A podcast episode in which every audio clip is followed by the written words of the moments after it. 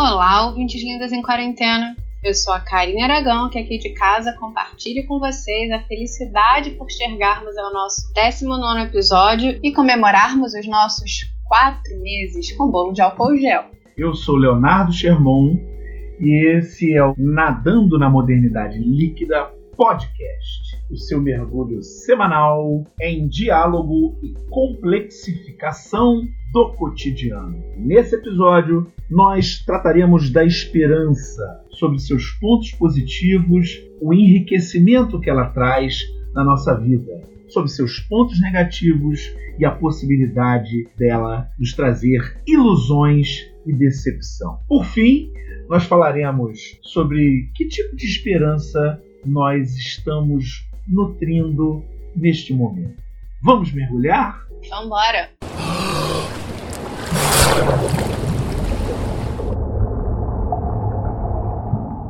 Momento de pandemia como o que nós estamos vivendo, com isolamento social e todas essas dificuldades, muitas pessoas doentes, problemas econômicos, né, é muito comum que muitos de nós, diante de tudo isso que está acontecendo, se apegue à esperança. Eu queria saber de você, Karine. Você acha que é importante ter esperança?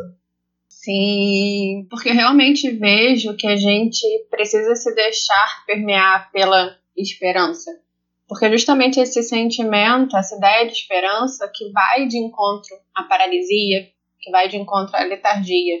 Eu vejo o caminho de quem tem esperança como um caminho contrário à acomodação, porque essa pessoa consegue vislumbrar o um novo, consegue desenhar, como eu adoro metáforas, uma ponte no final de uma estrada, consegue entender talvez que por mais difícil que seja uma dada situação, a gente sempre pode agir de outra maneira. Mas é claro, por uma questão de também ver o ceticismo como um valor, eu não estou levantando aqui que toda situação tenha seu lado positivo, por exemplo. Porque realmente tem algumas coisas na vida, tem algumas situações que são ruins e não tem muito o que a gente fazer. Quando eu falo da esperança, o que eu quero dizer na verdade é que se a gente permite que a desesperança, né, justamente o contrário, domine as nossas vidas, se a gente não consegue enxergar uma saída para os problemas, se a gente desiste, se a gente olha para a realidade e diz assim, ah, tá ruim, mas tudo bem, é assim mesmo, não tem muito o que fazer. A nossa caminhada nesse, nesse percurso perde sentido. E eu não digo a nossa caminhada em sentido religioso, mas a nossa caminhada no sentido em si de que a vida é um processo, né? E exatamente por isso uma constante abertura. É, eu sou uma fã declarada da Clarice Lispector e quando a gente estava definindo esse tema da esperança, me veio à cabeça um texto dela, uma crônica que tem que está no livro Descoberta do Mundo. E o título dessa crônica é justamente Uma Esperança. Eu trouxe um trechinho aqui para falar para vocês nesse sentido da esperança como movimento e a esperança mesmo a que haja a esperança, o movimento cético, porque eu acho bacana da gente olhar esses devaneios da Clarice, né? E aí, como uma crônica, ela tá, conta um pouquinho da rotina dela em casa com os filhos, ela fala assim: aqui em casa pousou uma esperança. Não a clássica, que tantas vezes verifica-se ser ilusória, embora mesmo assim nos sustente sempre mas a outra, bem concreta e verde, o inseto. Ela quase não tem corpo, queixei-me. Ela só tem alma, explicou meu filho. E como os filhos são uma surpresa para nós, descobri com surpresa que ele falava das duas esperanças. Ela é burrinha, comentou o menino. Sei disso, respondi um pouco trágica. Está agora procurando outro caminho. Olhe, coitada, como ela hesita. Sei, é assim mesmo, disse para ele. Eu me vejo aqui como Clarice respondendo. Parece que esperança não tem olhos, mamãe. É guiada pelas antenas. Sei, continuei mais infeliz ainda. Ela se esqueceu de que pode voar, mamãe, e pensa que só pode andar devagar assim. Andava mesmo devagar. Estaria por acaso ferida? Gente, é enlouquecedor ler Clarice, né? Eu, eu viajo nesses devaneios. Mas quando eu pego esse texto dela, do, do Uma Esperança, eu penso assim: a gente realmente está num momento extremamente difícil, em que a toda hora a nossa esperança ela é ferida, como ela coloca, ela é testada, ela vai andando devagar. Porque às vezes parece que a gente não tem saída, né? Que daqui para frente a nossa humanidade é ladeira abaixo, como é que fala popularmente. Mas se a gente, ao mesmo tempo, eu penso, se a gente não acreditar que vai sair dessa, qual é a solução? Assim, sentar e chorar? A gente vai desacreditar e cair naquele discurso e cair naquela frase de eu não acredito no ser humano, não tem solução, as pessoas não prestam. A gente vai simplesmente desistir da humanidade pensando que não tem mais jeito? A gente vai aceitar coisas como violência, desigualdade, brutalidade e garantir a isso um status de, de normalidade, como se não houvesse outros caminhos? A gente vai perder a esperança de que dá para ser de outro jeito? Eu, eu realmente divido essas interrogações aqui porque ficam na minha cabeça. Eu lembro também muito, quando a gente fala de esperança, de, da análise do Leandro Carnal, né, em vários, vários diálogos dele, que ele vai falar do otimista e do pessimista. E a gente pensa assim, esse otimista como aquele que tem a esperança. Ele diz que a, a visão do pessimista, quando ele está paralisado, é muito cômoda, né? Porque não tem mais o que fazer, ah, não tem solução, eu vou ficar aqui. Enquanto o otimista é aquele que está num trabalho constante, porque ele sabe que há, há outros caminhos, há outras possibilidades. E eu vejo nessa análise do carnal o meu sentido, porque é claro que a gente atribui a palavras sentidos, né? não existe um sentido universal. Então, o meu sentido da palavra esperança está muito ligado à origem do verbo, que é o esperançar. E esperançar significa agir. Então, se a gente falar de uma etimologia, o esperançoso é aquele que age, é aquele que não se acostuma, é aquele que não desiste. E, e pensando assim em situações para ilustrar essa ideia da esperança na nossa vida. É, quando a gente fala um prédio pegando fogo, tô montando uma imagem tanto quanto ruim, mas para a gente entender. Né, o que, que seria aquela pessoa que tem esperança? Né? É aquela que vai sentar e vai, como um negacionista, dizer: Oh meu Deus, vou, vou aqui fingir que não está pegando fogo, continuar lendo meu livro. Não, é justamente aquele que vai agir pensando que existe uma saída para aquela situação. Então, o, o, o, outro lado, né? O inverso do esperançoso para mim seria aquele que cai num pessimismo improdutivo, que é essa ideia de ah, não tem mais jeito.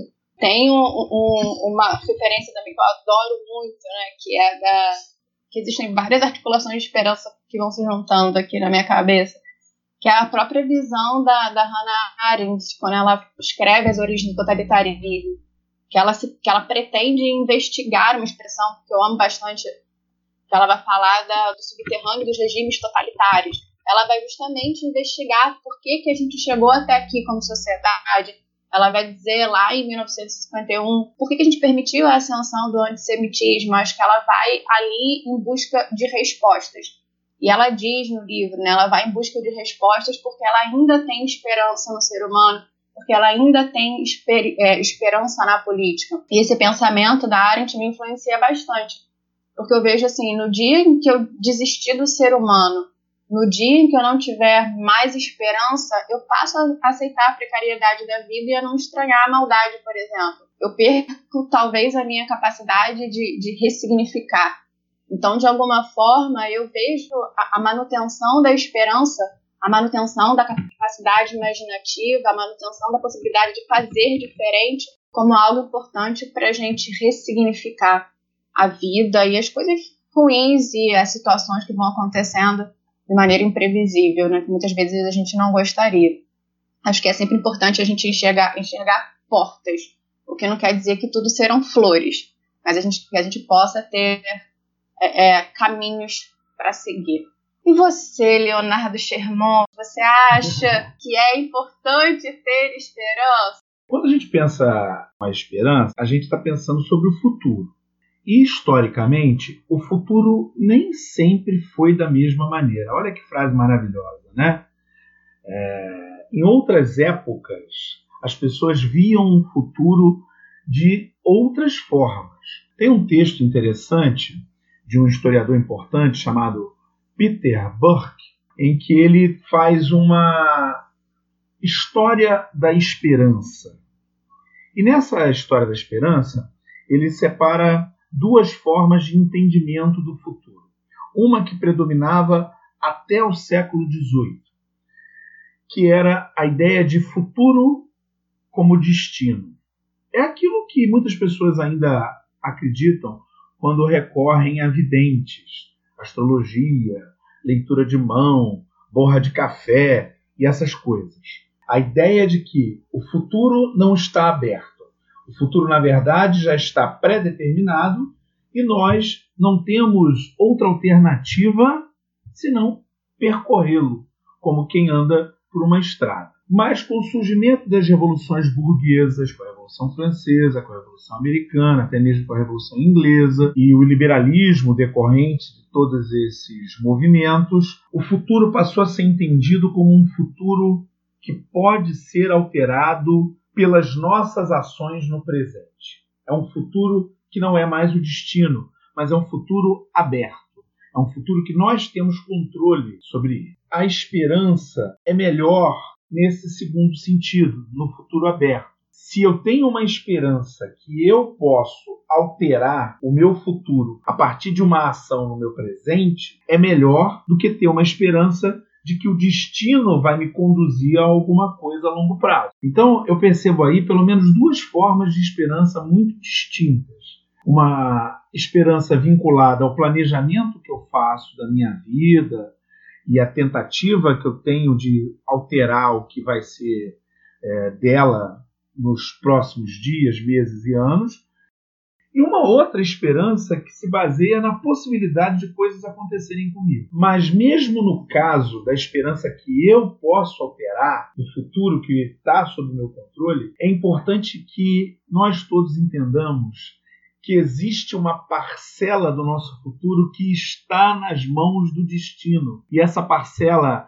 ela não é insignificante, tampouco desprezível. Eu podia ter imaginado muitos futuros e muitas atividades para esse primeiro semestre de 2020. A gente planejou, vamos lançar os nossos livros num evento maravilhoso, vamos transmitir pelo nosso canal. E nada disso aconteceu, porque o destino veio e cortou, acabou, como diz a música, triturou as nossas ilusões. Estamos em casa. Eu não posso, como uma criança ingênua, acreditar totalmente na minha capacidade de mudar o futuro, porque o destino está aí jogando dados. E muita coisa, já dizia Nelson Rodrigues, né? Sem sorte não se chupa nem um chicabom. Então, muita coisa depende da sorte. Muita coisa depende que o destino lance. É claro, isso não é motivo para eu ficar deitado em berço esplêndido esperando que as coisas aconteçam.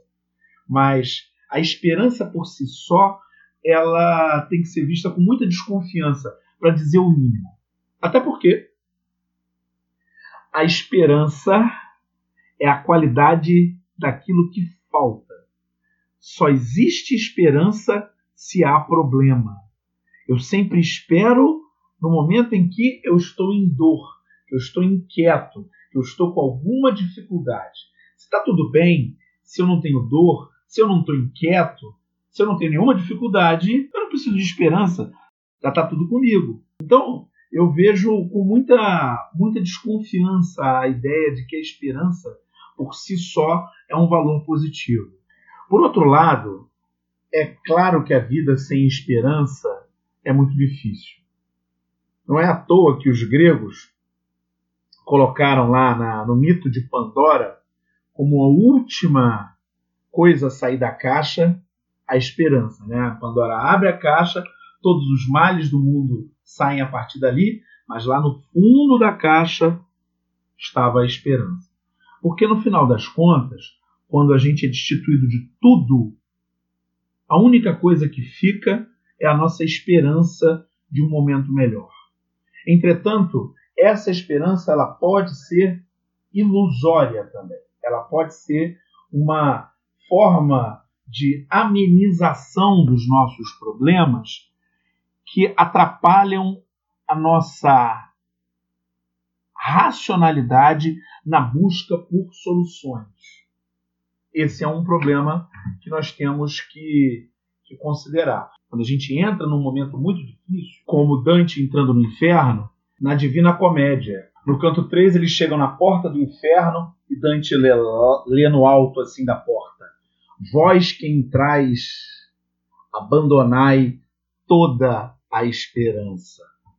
Aí Dante fraqueja, diz assim para Virgílio: essas palavras são muito duras.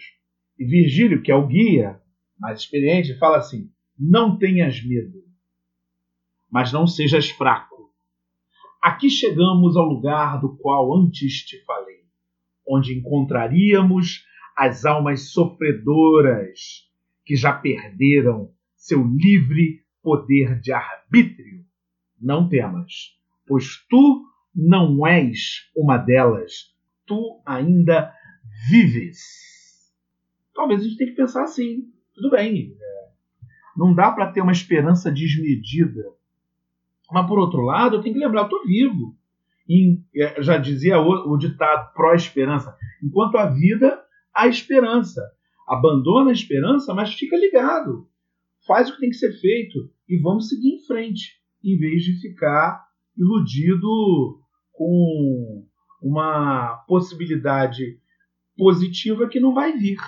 Às vezes a gente tem que entender a realidade como ela é e lutar com o que a gente tem na mão. Mas é claro que resta uma pergunta. E agora, José? E agora, José? Karina Aragão, nós conversamos aqui. Você é uma pessoa que gosta bastante da ideia da esperança. E eu, olhando com desconfiança sobre isso. Toda maneira, todos nós carregamos alguma esperança. Então eu te pergunto, qual a esperança que você anda nutrindo nesse momento?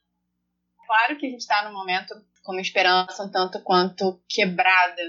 Né? E aí eu queria ressaltar aqui que eu tenho esperança, me declarei como uma pessoa esperançosa, mas eu tenho a noção de que você ter esperança não significa que você não vai duvidar ou que você não vai chorar.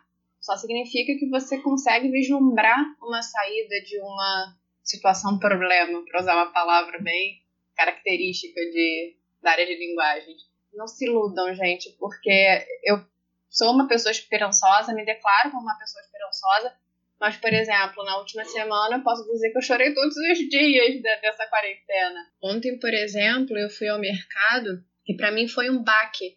Olhando as pessoas e eu de máscara, de luva, né? E aí a gente eu olhava para aquilo e falava, gente, realmente está acontecendo isso.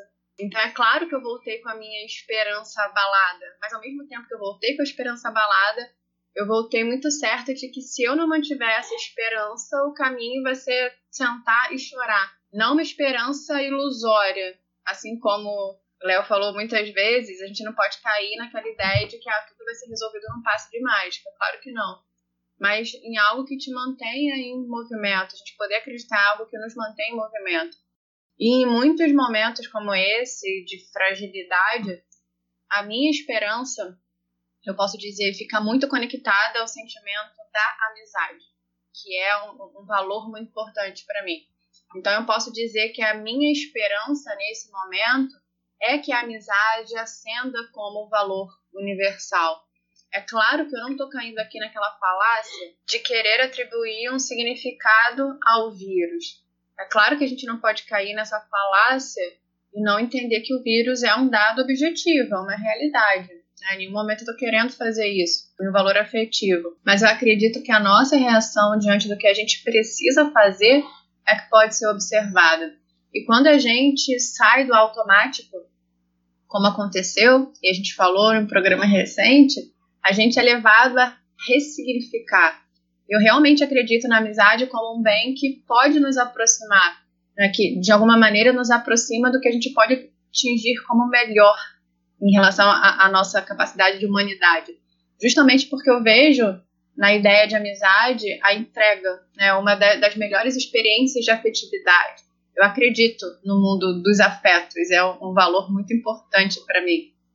E nisso eu concordo muito com, com Michel de Montaigne, quando ele diz num livro muito bacana dele, Ensaios, que ele vai dizer que a fraternidade deveria ser o valor basilar, o valor de base de uma sociedade para que ela atingisse a harmonia. Ele defende a amizade como princípio das relações humanas, e nisso eu tô junto com Montaigne. E é por acreditar, por exemplo, nessa experiência de amizade que eu vou para a sala de aula. É por acreditar nessa experiência de amizade, de diálogo que eu, a gente faz esse podcast. É por isso que eu faço questão de falar com os meus amigos, de estar com os meus amigos, mesmo que virtualmente agora, mas toda semana talvez numa frequência, frequência menor do que eu considero ideal, porque a gente está tá imerso em muitas atividades, a gente como professor, então, está bem ocupado, mas eu procuro mantê-los perto de mim, porque sim, os meus amigos motivam a minha esperança na humanidade. Então, assim, eu sei que a gente não tem apenas flores, mas já que a gente precisa acreditar que outros caminhos são possíveis e ressignificar, tenho colocado muito a minha esperança nessa ressignificação possível com tempos mais amigos. E você, Leonardo Germon, qual é a sua esperança? Eu vejo a esperança com muita desconfiança, mas é muito difícil viver sem ela. É difícil não acreditar que alguma coisa vai melhorar, ou pelo menos não desejar que essa coisa melhore, e atuar com base nessas projeções de futuro. Então, nesse momento, o que eu espero é que a gente passe a acreditar mais na ciência, que nós, como sociedade, a gente descubra um novo humanismo, que a gente descubra precisar menos de consumo do que a gente imaginava, que a gente possa redescobrir o prazer de conversar e de estar junto com os nossos familiares e amigos, né? que a gente possa redescobrir isso, já que estamos passando por um momento de isolamento que tem nos deixado muito nervosos mesmo, preocupados com o fim disso tudo. Só que todas essas esperanças, elas são, de certa maneira, acompanhadas de uma visão um pouco pessimista, ao mesmo tempo, de que tem gente que não está aprendendo nada. Eu estou com uma pessoa muito adoentada na minha família e por isso eu tenho tido que sair com frequência. E quando eu vou à rua, eu vejo a rua lotada, vejo as pessoas não usando máscaras, pessoas que usam máscaras no queixo. Então, assim, eu fico um pouco desesperançado diante disso, mas não a ponto de não fazer a minha parte, colocando a minha máscara, evitando sair de casa e lavando as mãos e usando álcool gel com muita frequência. Leonardo Germão, você está achatando a curva? Eu estou tentando, estou fazendo a minha parte. Porque é isso que dá para fazer com relação à esperança. Em vez de ficar lá pensando no que pode acontecer, eu vou fazer aqui o que dá para fazer nesse momento, que é manter minha rotina, tentar manter minhas coisas em ordem, minha cabeça em ordem, meu corpo saudável e evitar transmitir o vírus, caso ele venha a me contaminar, evitar transmitir para qualquer pessoa que seja. É o que dá para fazer nesse momento, né? Ouvir os amigos, tentar ouvir os parentes e, e tentar acalmar as pessoas da melhor maneira possível. É o que dá para fazer. A minha esperança é que a gente consiga, através disso, vencer esse momento e lá na frente, como eu já falei no outro episódio aqui, nós vamos nos encontrar num enorme abraço coletivo, sem medo de contaminar ninguém. Enquanto esse dia não chega, a gente continua conversando por aqui nas nossas mensagens na garrafa. A primeira mensagem que chegou sobre o nosso episódio da semana passada foi do Robson Trajano comentando que esse foi o primeiro episódio que Karine bateu mais do que Leonardo Sherman. Que isso, gente? Você acredita nisso, Leonardo Sherman? Foi tão delicada falando de preconceito estrutural. Você concorda? E quem disse que eu bato em alguma coisa? Eu não bato em nada. Eu sou uma pessoa polida e gentil e que está sempre aqui pela harmonia e pela tranquilidade. Ora, ora, que história é essa? Pô, Robson, que isso? Me ajuda aí. Ele, já te ajudou, já disse que foi o que você menos bateu. Estava invocado Nossa, no episódio. Olha isso. Eu não sabia que eu batia tanto. Então, pode, pode continuar para equilibrar. Chegou uma outra mensagem muito legal com uma pergunta da Lorena Silva, que pontuou que nós falamos que nós somos pessoas em desconstrução dos nossos preconceitos. E aí o questionamento dela é: quais preconceitos vocês ainda guardam? Todos, todos, todos, eu guardo todos eles, eles estão em mim. É claro que o processo de desconstrução contínuo faz com que a gente melhore nesse sentido. Mas de vez em quando eles aparecem numa fala, aparecem num jeito de se colocar, ou até num sentimento. E aí a gente tem que parar para pensar nisso. Por exemplo, recentemente eu tenho tentado acabar com qualquer preconceito dentro de conversas de futebol. Eu sou aqui do Rio de Janeiro e aqui no Rio de Janeiro nós temos alguns preconceitos com relação aos times de futebol. São visões absolutamente preconceituosas sobre as torcidas desses times. Né? Então a ideia é eliminar isso na conversa, na minha conversa, mesmo que isso venha de maneira automática, eliminar isso. E em outras situações, eliminar no olhar, no nosso dia a dia, na maneira como a gente fala, porque essas coisas já estão na boca, elas estão ali no dia a dia. Então, às vezes, quando a gente está conversando com alguém, muitas vezes a gente fala alguma palavra que pode parecer pejorativa. E você, o que anda guardando, Karine? Eu concordo bastante com o que você falou. Acho que tem preconceitos que a gente nem sabe que tem e a gente vai descobrir no meio do caminho. Mas tem um que eu percebo em mim e estou em constante desconstrução em relação a ele, que é o preconceito linguístico.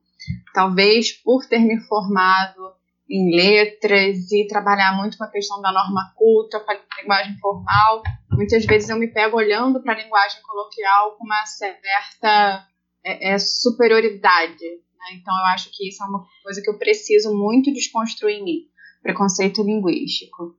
Eu queria agradecer bastante também as pessoas que estão participando desse nosso, desse nosso projeto que a gente inseriu aqui, o Educação em Tempos de Pandemia, porque ele está sendo bem legal para trazer especialistas para vocês, para falarem um pouquinho sobre cada área de conhecimento e o quanto é bacana a gente poder discutir as possibilidades de uma educação nesse caos para poder confortar um pouquinho o nosso coração e tornar mais ameno esse momento de isolamento físico em que a gente precisa repensar a educação.